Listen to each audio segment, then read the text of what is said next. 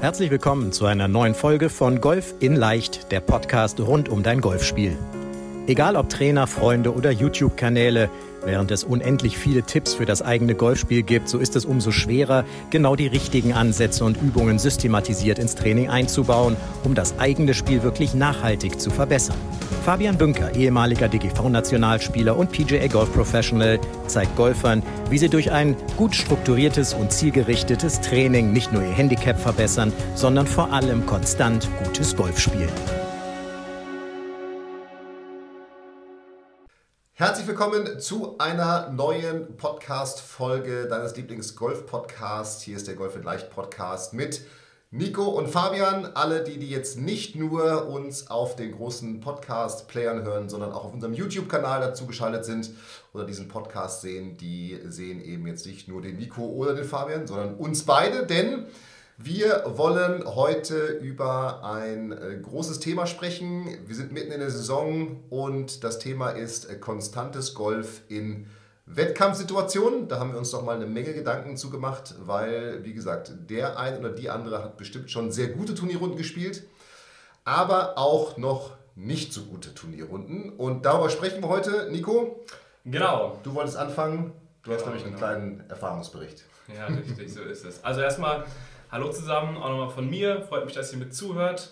Und wir sprechen über dieses Thema, also dieses spannende Thema Turniere versus, sage ich mal, Privatrunden und wie die Performance sich unterscheidet innerhalb der beiden Situationen.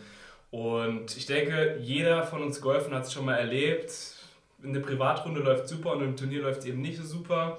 Und da gibt es halt einfach verschiedene Gründe, warum es der Fall ist. Und darauf gehen wir in dieser Podcast-Folge rein. Ich will direkt mal mit der, mit der Geschichte von mir rein ähm, starten. Und zwar war es so, ich bin ja selbst ähm, nicht wie Fabian in der Jugend zum Golfen gekommen, sondern mit äh, Anfang 20ern bin ich zum Golfen gekommen. Und so in den ersten Jahren gab es damals ein Turnier, das war vergleichsweise gar nicht so wichtig. Ich glaube, es war so ein Mercedes-Turnier, wo ich ähm, dann auf das Landesfinale kommen wollte. Und ich komme aus dem Leistungssport Fußball und beim Fußball habe ich mich immer so darauf vorbereitet, dass ich vor dem Spielen mich hingesetzt habe, mir visualisiert habe, wie wir das Spiel, wie wir das Spiel gewinnen, wie wir als, wie ich als Spieler eine gute Performance mache, wie ich ein Tor schieße, wie ich mich freue, wie ich feiere, wie ich mit einem Kumpel zusammen feiere.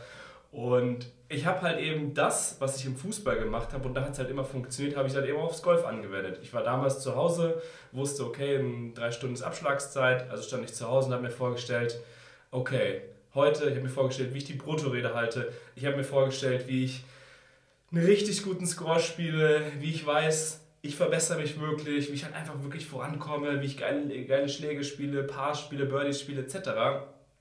Mir damals sogar noch das Handicap vorgestellt, was ich danach haben werde. Das war damals noch das alte System, da konnte man es ausrechnen, was das Handicap werden würde.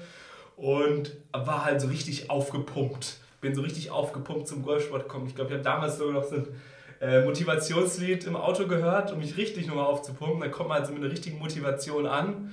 So, stehen wir am ersten Abschlag. Der erste Abschlag geht vielleicht noch, aber kennst du wahrscheinlich auch, auf einmal geht halt gar nichts mehr. Über 18 Loch schafft man es einfach nicht, die Performance aufrechtzuerhalten. So, du bist wahrscheinlich äh, fleißiger Podcast-Führer von uns und kennst unser Thema, unser mit eines der Kernthemen, das Thema erwartungslos Golfen. Und am Ende ist das das Ursprungsthema. Ich bin halt absolut mit riesigen Erwartungen reingegangen, weil ich halt mich voll aufgepumpt habe, weil und das kennst du als Podcast-Hörer wahrscheinlich auch, es in anderen Sportarten und anderen Bereichen funktioniert.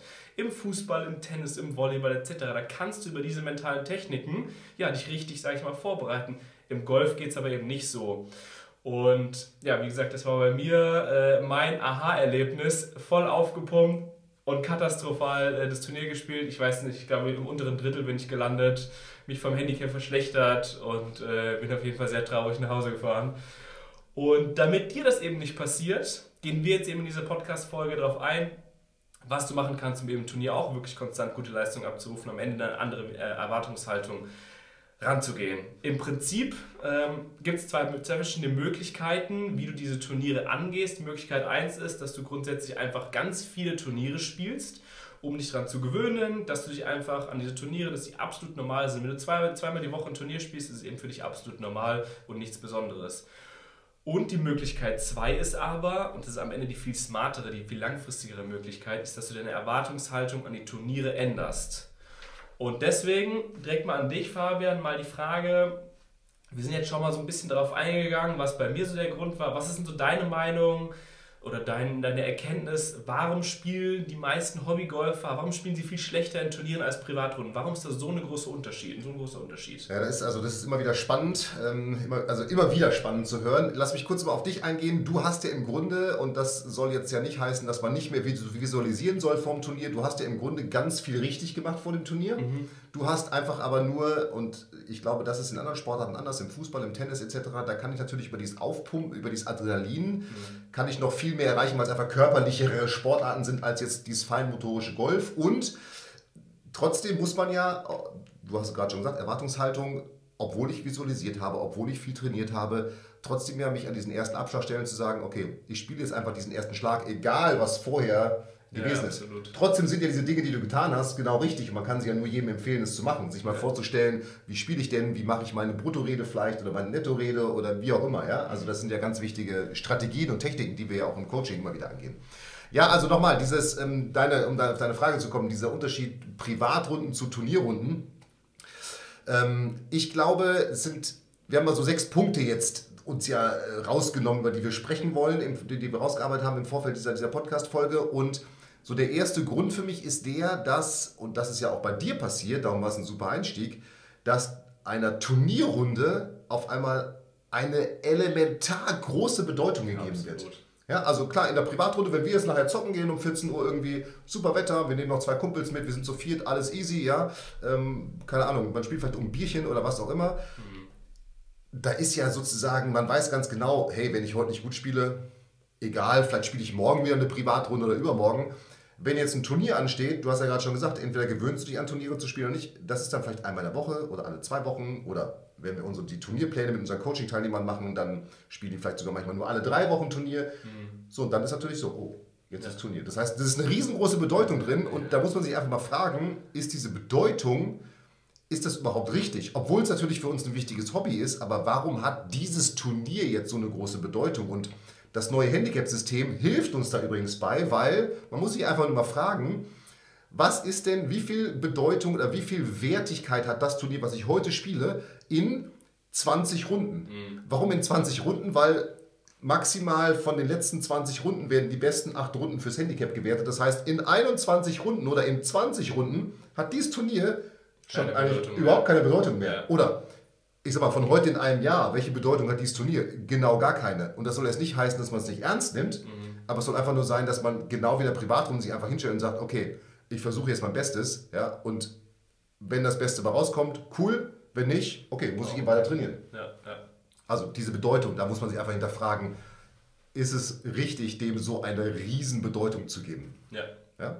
So, das wäre so Punkt Spannend. Punkt. Nummer eins für mich, der, der alle, die jetzt zuhören und zuschauen, sich mal Gedanken darüber machen sollten. Mhm. Okay. Okay. Das Spannende ist ja auch, du hast ja auch davon, als wir im Vorfeld, Vorhinein drüber gesprochen haben, hast du ja auch viel darüber gesprochen, wie es bei dir damals in der Jugendkarriere war, über Marcel Sieben, wie, wie ihr es damals gemacht habt. Erzähl doch mal, du hast ja ein bisschen was von Marcel erzählt, was bei ihm da der Fall war, weil dieses Thema, sag ich mal, Turniere versus Privatrunden ist ja auch schon in den Kader, Kadermannschaften immer ein großes Thema gewesen. Ja, ich habe, also natürlich wird, also ich habe auch immer viel zu große Bedeutung in das einzelne Turnier gelegt, ja, mhm. anstatt in meine qualitative Weiterentwicklung sozusagen als Spieler.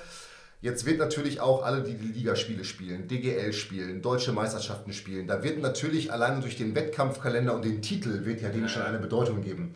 Mercedes-Benz Afterwork versus deutsche Meisterschaften, ja, ja oder Absolut. Ja, ja. 33. Bundesligaspieltag versus, keine Ahnung, Pokalfinale sind eben, ja, sind eben natürlich, hatten, dann sind da unterschiedliche Bedeutungen drin. Trotzdem muss man sich fragen, wie hoch ist diese Bedeutung. Ja, so, und, ähm, der zweite Punkt, den wir, den wir, den, und da kommt der Marcel Siemens ins Spiel, das war eine ganz spannende Nummer für mich damals als, als Nationalspieler. Ähm, es gibt eben natürlich, und das ist der zweite Grund, warum da so, so Schwankungen sind, es gibt eben viel weniger, wir haben es gerade schon mal ganz kurz angesprochen, viel weniger Turniere als Privatrunden. Darum hat natürlich eine Turnierrunde nach dem Motto, jetzt kann ich mich endlich mal unterspielen, ja, eine viel größere Bedeutung. So. Der Marcel damals, der war immer, ist ja jetzt wieder zum Glück auf der European Tour zurück, geiler Typ, finde ich richtig cool. Der war damals schon, der ist so alt wie ich, der war immer viel, viel, viel, viel besser als ich. Ja? Und viel, viel besser als alle anderen in unserem Jahrgang oder auch schon in, in, in älteren Jahrgängen. Ja? So. Und was natürlich dann für den ein Vorteil war, dadurch, dass der so früh so gut war, hat er einfach angefangen, sehr früh auch sehr hochwertige Turniere zu spielen. Also internationale Amateurturniere, Weltmeisterschaften, Europameisterschaften. Und der hat mir irgendwann was gesagt. Er hat gesagt, ey Fabian, weißt du, was krass ist? Und das habe ich für mich erst ähm, relativ, also viel, viel später verstanden. Das habe ich damals noch gar nicht verstanden, als er mir das gesagt hat. Wenn du mal so eine Weltmeisterschaft oder Europameisterschaft gespielt hast, also ein größeres Turnier als sonst, mhm dann kommst du, wenn du dann auf dein normales Club oder was auch immer, Turnierniveau zurückkommst, ist das auf einmal für dich nicht mehr das absolute Highlight, sondern ein Turnier unter vielen. Ja. Ja, weil du natürlich bei einer Weltmeisterschaft, da stehen neben dir, keine Ahnung, Spanier, Inder, keine Ahnung, Argentinier, ja, die können alle geil Golf spielen, die kennst du alle nicht und du musst dich auf einmal in einem Umfeld zurechtfinden, wo du gar nicht, was du gar nicht gewöhnt bist.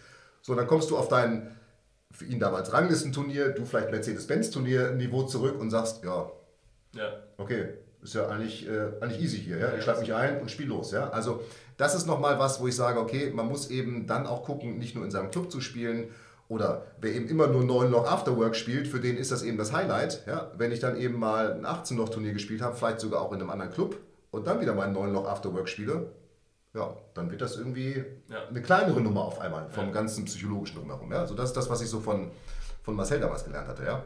Also. Ist ja auch spannend, ich meine, du sprichst gerade wieder über das Psychologische und am Ende geht auch da viel um das Thema, geht es ja auch viel um das Thema Konsequenzen. Konsequenzen der Runde, Konsequenzen der, der einzelnen Schläge, Konsequenzen der Löcher.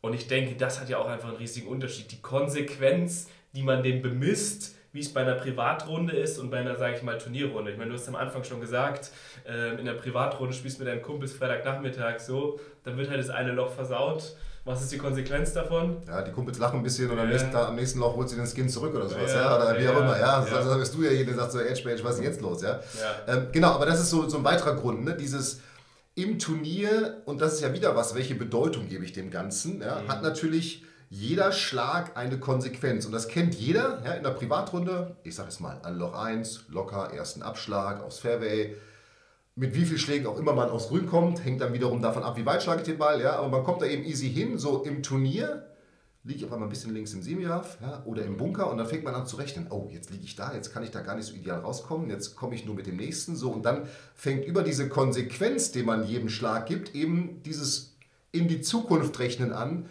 oh, jetzt liege ich da im Bunker, Bunker kann ich gar nicht so gut, da komme ich gar nicht so gut raus, okay, es wird wieder ein Doppelboge hier, ja, so und dann fängt so eine so eine, so eine, so eine Rechenspirale an. Ne? Ah, jetzt habe ich da einen Punkt versaut, jetzt muss ich es da wieder rausholen. Du hast letztens auf Social Media einen schönen Post gemacht, ja, Schlag, Schläge wieder rausholen führt ins Desaster, genau das. Also dass jeder, jeder Schlag eben mit der Bedeutung, die ich dem Turnier gebe, hat im Turnier natürlich eine Konsequenz, ist klar. Ja? Wie gesagt, in der Privatrunde, okay, dann tippe ich den eben hier raus oder wie auch immer. Und da muss man natürlich auch gucken, dass man durch die Bedeutung, die ich vielleicht so ein bisschen runterfahre, natürlich dann auch die Konsequenzen in Anführungsstrichen, die sich daraus ergeben, für mich vielleicht auch, jetzt kann man wieder erwartet zu sagen, aber einfach ein bisschen gedämpft werden. Ja, klar, es ist Handicap-relevant, nachher sehe ich eine, eine Ergebnisliste und so weiter. Aber nochmal, who cares in drei Wochen, in ja. 20 Runden, in drei Monaten? Ja?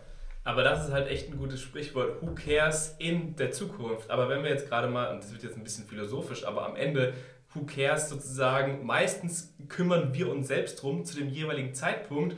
Und das, wenn man ja ganz ehrlich ist, ist ja mehr so eigentlich ein Ego-Thema weil viele Golfer kümmern sich darum, weil sie sagen, ich will aber jetzt richtig gut spielen. Das ist ein Turnier, ich will mich jetzt verbessern. Ich will jetzt einen guten Schlag spielen. Ich habe so viel trainiert, ich will das jetzt schaffen. Ich will dieses Turnier gewonnen. Klar, man, man, will, sich, man will sich beweisen, dass man es auch gut kann selber, ja? Ist ja, ja auch, ne? Also, dass man selber jetzt dieses, dieses Turnier spielen kann. Aber das ist natürlich ein weiterer Grund, dieses, du hast schon gesagt, dieses Golfer-Ego. Wir haben ja letztens auch eine Podcast-Folge darüber gemacht. Weil am Ende, man muss sich mal ganz ehrlich sein, es ist doch nur bedeutend für mich selber irgendwo. Weil natürlich mag es dann Leute geben, die auf, das, auf die Ergebnisliste äh, schauen und sagen, ha, guck mal, der trainiert immer so viel und ich habe viel besser als der und die gespielt. Ja? ja auch Aber auch das ist völlig irrelevant, weil wer ja. so denkt, ist ja sowieso schon mal irgendwie, keine Ahnung, vielleicht ein bisschen verquer. Ja? Mhm. Und Nummer zwei ist das, du weißt doch selber, wenn du auf der Driving Range mal für dich trainierst, wie viel nimmst du von den Leuten um dich herum wahr? Mhm.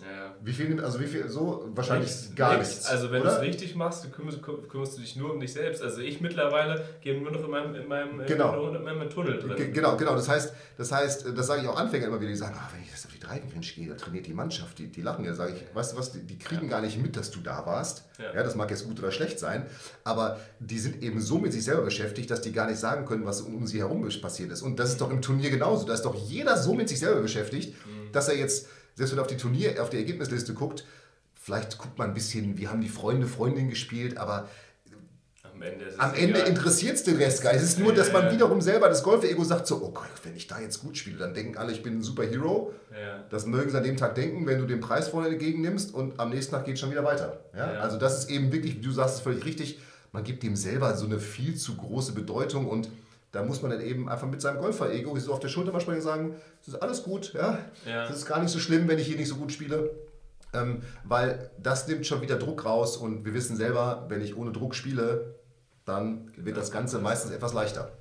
Naja, das Golfer-Ego eben, sag ich mal, für die anderen ist ja die eine Sache, aber dann gibt es ja auch noch irgendwie das Golfer-Ego, um es für dich zu machen. Gerade, sag ich mal, wenn man es gewöhnt ist, beruflich erfolgreich zu sein, sportlich erfolgreich zu sein. Wahrscheinlich, wie gesagt, viele Podcast-Hörer kommen aus anderen Sportarten, haben irgendwie Tennis, Volleyball etc. gespielt und haben halt gemerkt, indem sie mehr trainieren, indem sie die Sachen, sag ich mal, sinnvoll und zielgerichtet angehen, verbessern sie sich. Ja. Und ich glaube aber tatsächlich, dass natürlich gibt es diesen Ansatz, so was denken die anderen, wovon wir uns natürlich komplett lösen sollten. Das ist natürlich das Idealszenario. Es gibt aber auch irgendwie so dieses eigene Thema. Es ist mein Anspruch, ich bin ambitioniert, ich will mich verbessern, das ist mein Ehrgeiz, weil am Ende wissen wir es ja selbst, sportlicher Freude, sportliche Freude, sportlicher Spaß kommt durch die Verbesserung, kommt nicht, indem wir fünf Jahre lang stagnieren. Hundertprozentig, ja, hundertprozentig. Am Ende ist der, der, Weg ist das Ziel, um es für philosophisch schwer zu sagen. Ja? Also das sind für mich nochmal die letzten beiden Gründe, die ganz wichtig sind. Natürlich will man sich, die, die jetzt viel trainieren, man will sich ja beweisen, dass dieses Training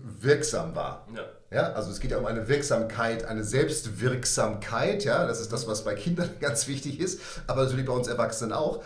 Und da will man sich natürlich sagen, ey, jetzt habe ich so viel trainiert, ja, jetzt, jetzt muss es doch klappen. So, dies Denken, das ist schon wieder so ein bisschen dieses muss es klappen, ist wie bei dir dieses, ich habe doch jetzt visualisiert und ich habe mich jetzt, ich habe alles quasi mich aufgepumpt, ja, so mhm. und das ist ja schon wieder, birgt ja schon wieder Erwartungshaltung, es muss jetzt funktionieren, wird nicht klappen. Und Nummer zwei, ich glaube eben, dass Golf sicherlich auf irgendeinem Niveau ganz viele Sportarten, aber Golf eben auch ganz besonders eine Sportart ist, da kann ich, und ich habe selber in meiner, in meiner Nationalmannschaftskarriere erfahren, nach meinem Abitur, ich habe einen ganzen Sommer lang nur trainiert und nicht gut gespielt. Ja? Also ich kann trainieren ohne Ende, bis die Griffe glühen und es kann keine Auswirkungen auf mich haben. Es kann der eine Grund sein, dass ich natürlich falsch trainiere, mhm. ja, dass ich immer nur das trainiere, was ich sowieso kann. Ja. Ja, Driven, keine Ahnung. Ja. Ähm, aber es kann natürlich auch sein, dass es dann aus anderen Gründen, Fünf-Säulen-Prinzip bei uns, mentale Stärke, Fitness, Course-Management, dann eben auf dem Platz nicht umsetzbar ist, obwohl ich derjenige bin, der vielleicht am Trackman jeden Ball gerade ausschlagen kann. Ja? Also das ist eben im Golf nochmal, finde ich, eine ganz auch hier komplizierte Sache irgendwo, auch für Coaches, weil man dann den Leuten sagen muss, naja, wir sind auf einem guten Weg, ja, guck dir mal vielleicht auch die Zahlen aus dem Training an, die verbessern sich, so, ja, und da muss man eben immer wieder gucken, wo ist es, wo, wo hakt es jetzt auf dem Platz.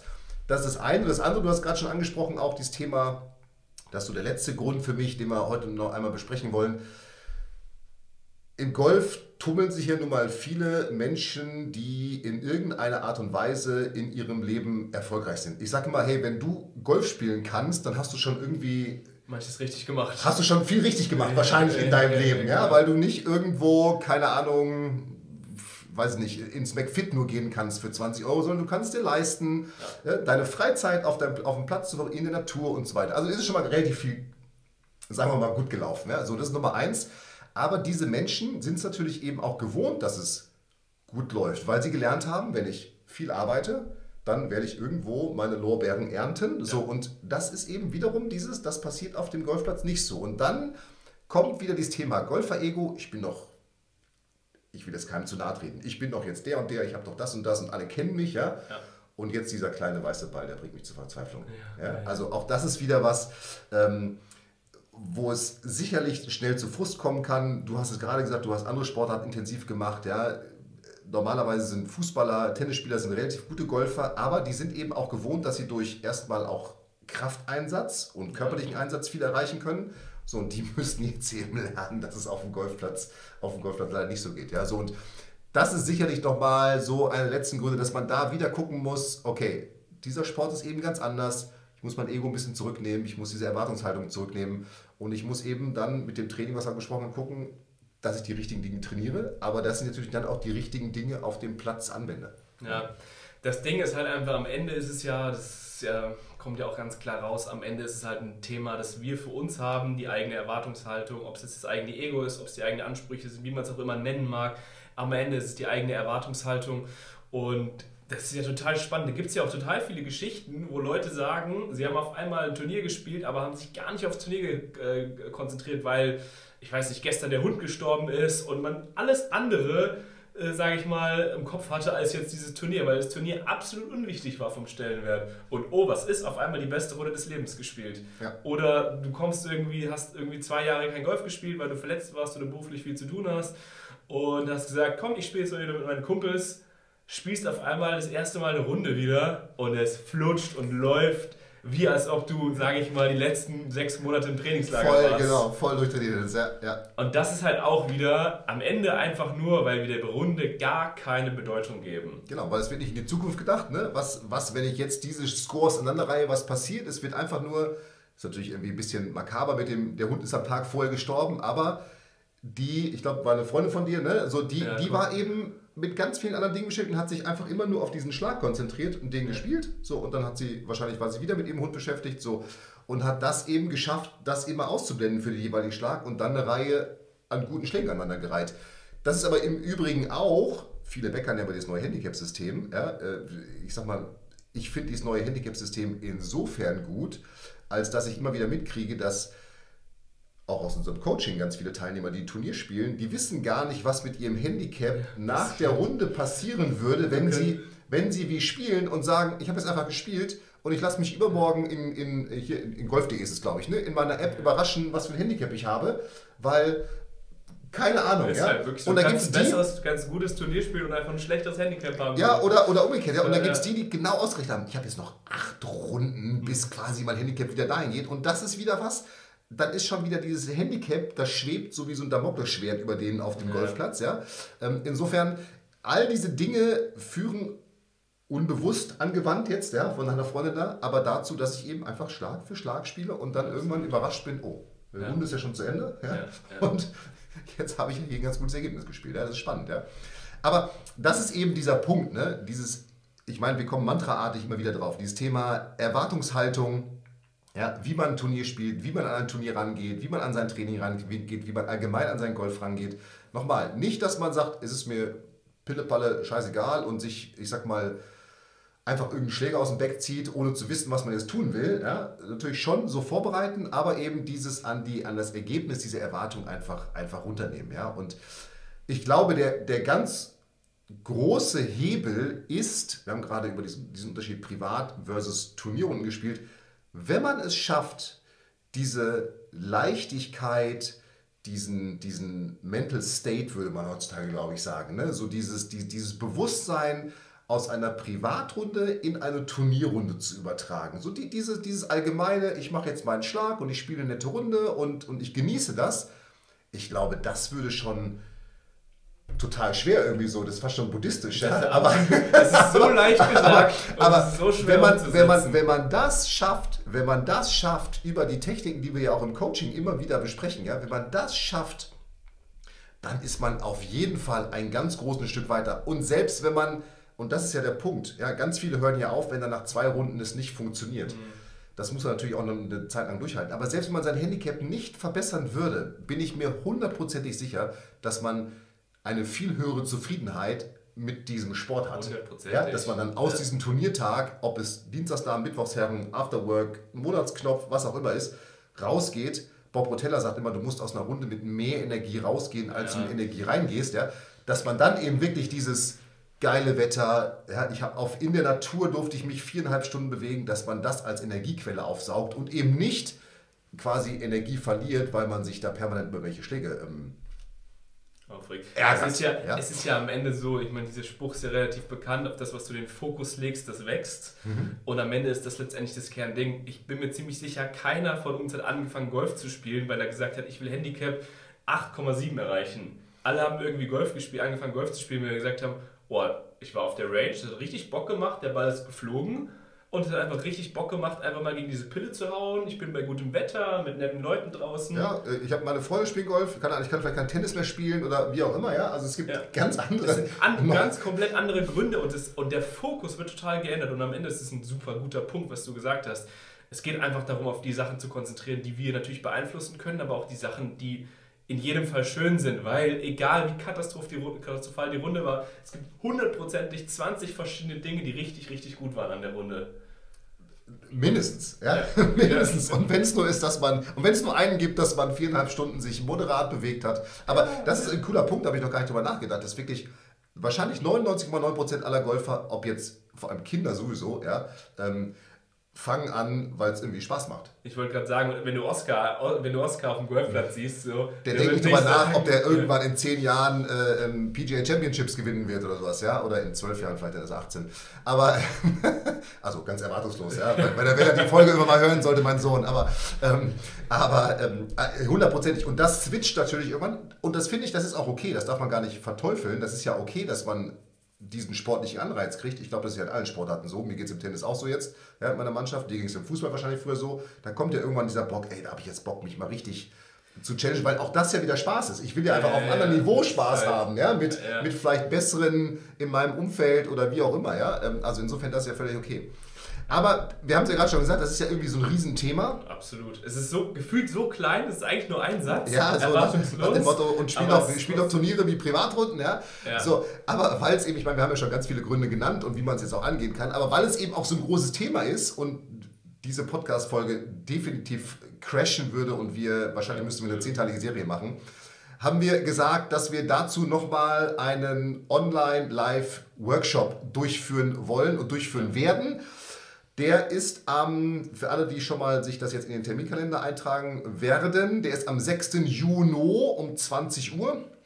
Also einfach jetzt schon, mal, jetzt schon mal eintragen und du kannst dich aber dafür auch schon anmelden. Anmeldung ist kostenlos, du kannst kostenlos teilnehmen, dauert ungefähr, Nico sagt gleich noch was, ein bisschen das was zu. Äh, Anmeldung geht über www, der Nico schreibt es gerade auf, fabianbünker.de und dann slash live-workshop, ja, also fabianbünker.de das ist unsere Homepage, die kannst du merken, ja. Aber einfach merk dir nur äh, slash, also diesen Strich und dann live-workshop. Nee, nicht .de, sondern live-workshop.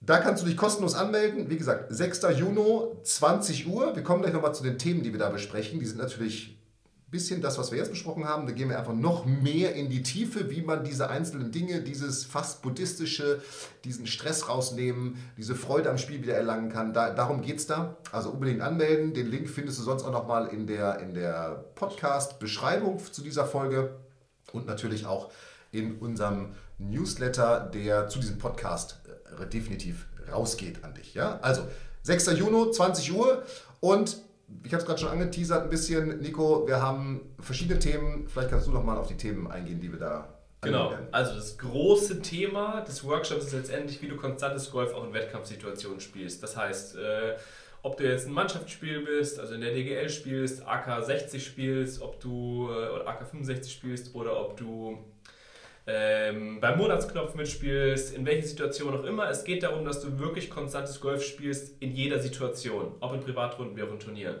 Wir gehen darauf in dem Workshop auf drei Geheimnisse ein. Erstes Geheimnis ist, dass die fehlende Konstanz nicht an deinem Spiel liegt oder an deinem Schwung liegt. Einige von euch wissen mittlerweile, wir sagen es ja auch immer wieder mit den fünf, äh, mit den fünf Säulen im, im Golfspiel, dass eben der Schwung nicht alles ist, sondern dass fehlende Konstanz, das ist das Geheimnis, an deinem Trainingsansatz liegt. Genau, da geht es um das Thema klassisches Training versus, ich sag mal, der Trainingsansatz, den wir favorisieren. Klassisches Training ist im Grunde, wie die meisten das kennen, ich gehe auf die Driving Range, ich schlage da ein paar Bälle, werde vielleicht von meinem Trainer gefragt, woran willst du jetzt trainieren, hin zu dem Trainingsansatz, wo du ganz klar strukturiert an deinen Stärken und Schwächen arbeitest, wo du einen klaren Trainingsplan hast, wo du ein klares Feedback von deinem Trainer hast und wo eben der Trainer für dich das Training strukturiert und dir sagt, was, was du tun musst, um deine Ziele zu erreichen. Also das, was ein Trainer letztendlich auch tun muss. Darum geht es in diesem, in diesem ersten Ansatz, dass wir da einfach aufzeigen, wie der wahrscheinlich bekannte Trainingsansatz im Grunde langfristig, man muss es mal so hart sagen, dein Spiel zerstört. Genau, und das Spannende ist eben, darauf werden wir auch eingehen, Fabian hat es schon gesagt, wie wir es bei uns im Coaching machen. Das ist am Ende der sinnvolle Ansatz, das ist auch der Ansatz, den Kader, Bundesliga-Spieler, äh, Spieler auf der Tour etc. trainieren. Die trainieren nämlich ganz anders als du als Hobbygolfer, als wie wir es normalerweise, wenn man irgendeinen normalen Pro auf der Range fragt, dass man eine Trainerstunde mit ihm macht. Die trainieren ganz anders und darauf werden wir eben eingehen.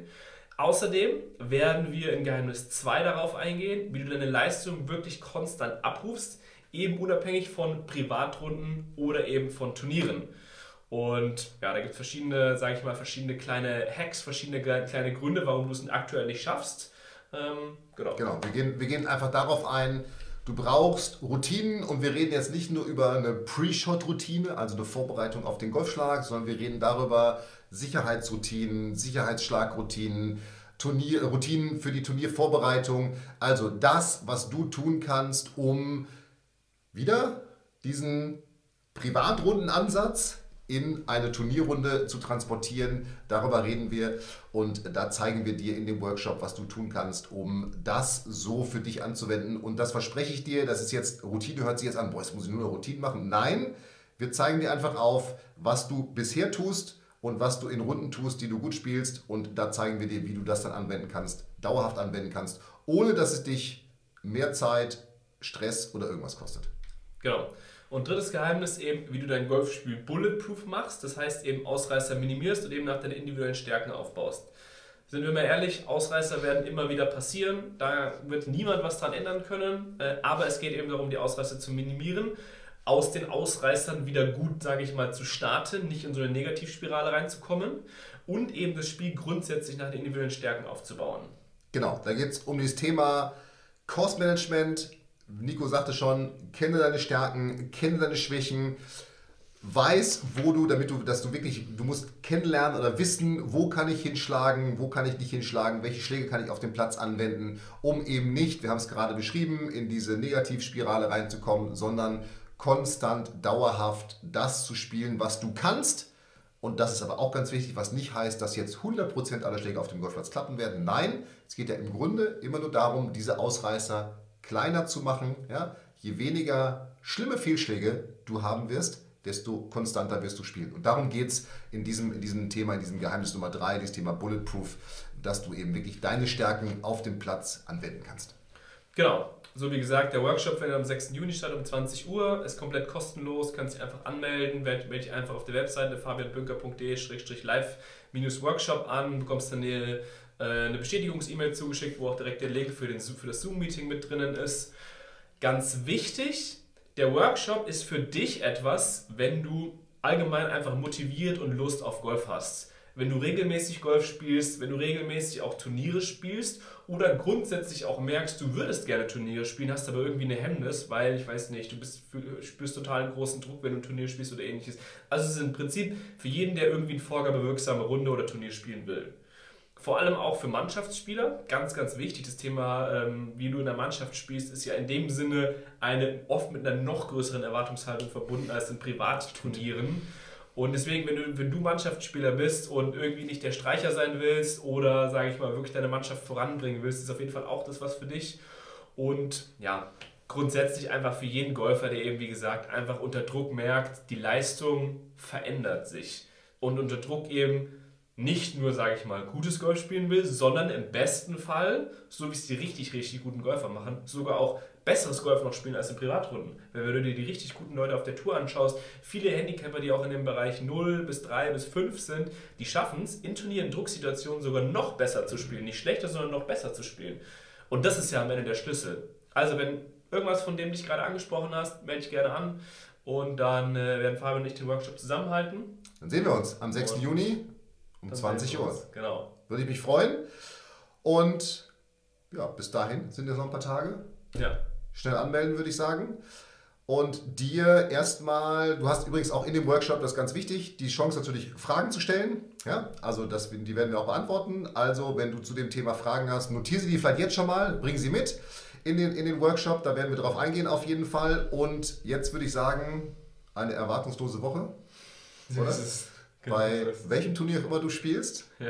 Du hast die sechs Gründe, über die wir gesprochen haben, du hast dich bestimmt, ich sage einfach mal mindestens wie viel hast du dich wiedergefunden? Ich sage, jeder hat, findet sich in mindestens 50 Prozent wieder. Ja, ich wollte gerade sagen, drei auf jeden Fall. Okay, drei auf jeden ja, Fall. Also, ja. da bin ich gespannt, wie viel du dich wiedergefunden hast. Eine schöne Woche. Wir sehen uns spätestens am 6. Juni oder hören uns in der nächsten Podcast-Folge. Bis dahin, hier waren der Nico und der Fabian. Bis dann. Macht's gut. Ciao, ciao. Vielen Dank, dass du bei der heutigen Folge dabei warst. Wenn du direkt von Fabian und seinem Team gecoacht werden willst, dann gehe jetzt auf www.fabianbünker.de/termin und bewirb dich für ein kostenloses Analysegespräch. In diesem einstündigen Gespräch wird dein Golfspiel ganzheitlich analysiert und dir basierend darauf ein Trainingsplan an die Hand gegeben, mit dem auch du besser und konstanter Golf spielen kannst. Denn konstantes Golf entsteht nicht durch planloses Training. Stattdessen ist ein ganzheitlicher Trainingsplan mit direktem Feedback eines Trainers essentiell, damit du dich zu jedem Zeitpunkt auf dem Weg der Verbesserung befindest und an der größten Verbesserungsmöglichkeit in deinem Spiel arbeitest. Falls das für dich interessant ist, dann geh auf www.fabianbünker.de/termin und bewirb dich für ein kostenloses Analysegespräch.